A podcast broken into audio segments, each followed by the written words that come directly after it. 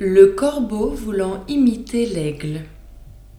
L'oiseau de Jupiter enlevant un mouton, un corbeau, témoin de l'affaire, et plus faible de rein, mais non pas moins glouton, en voulut sur l'heure autant faire.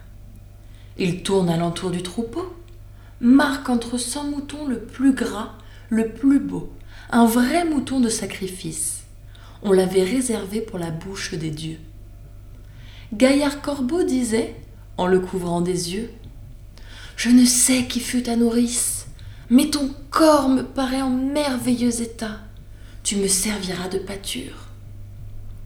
Sur l'animal bêlant, à ces mots, il s'abat. La moutonnière créature pesait plus qu'un fromage. Outre que sa toison était d'une épaisseur extrême, et mêlée à peu près de la même façon que la barbe de Polyphème.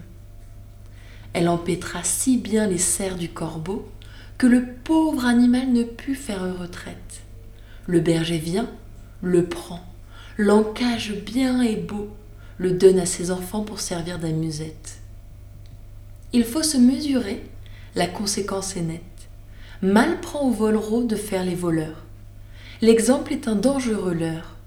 Tous les mangeurs de gens ne sont pas grands seigneurs.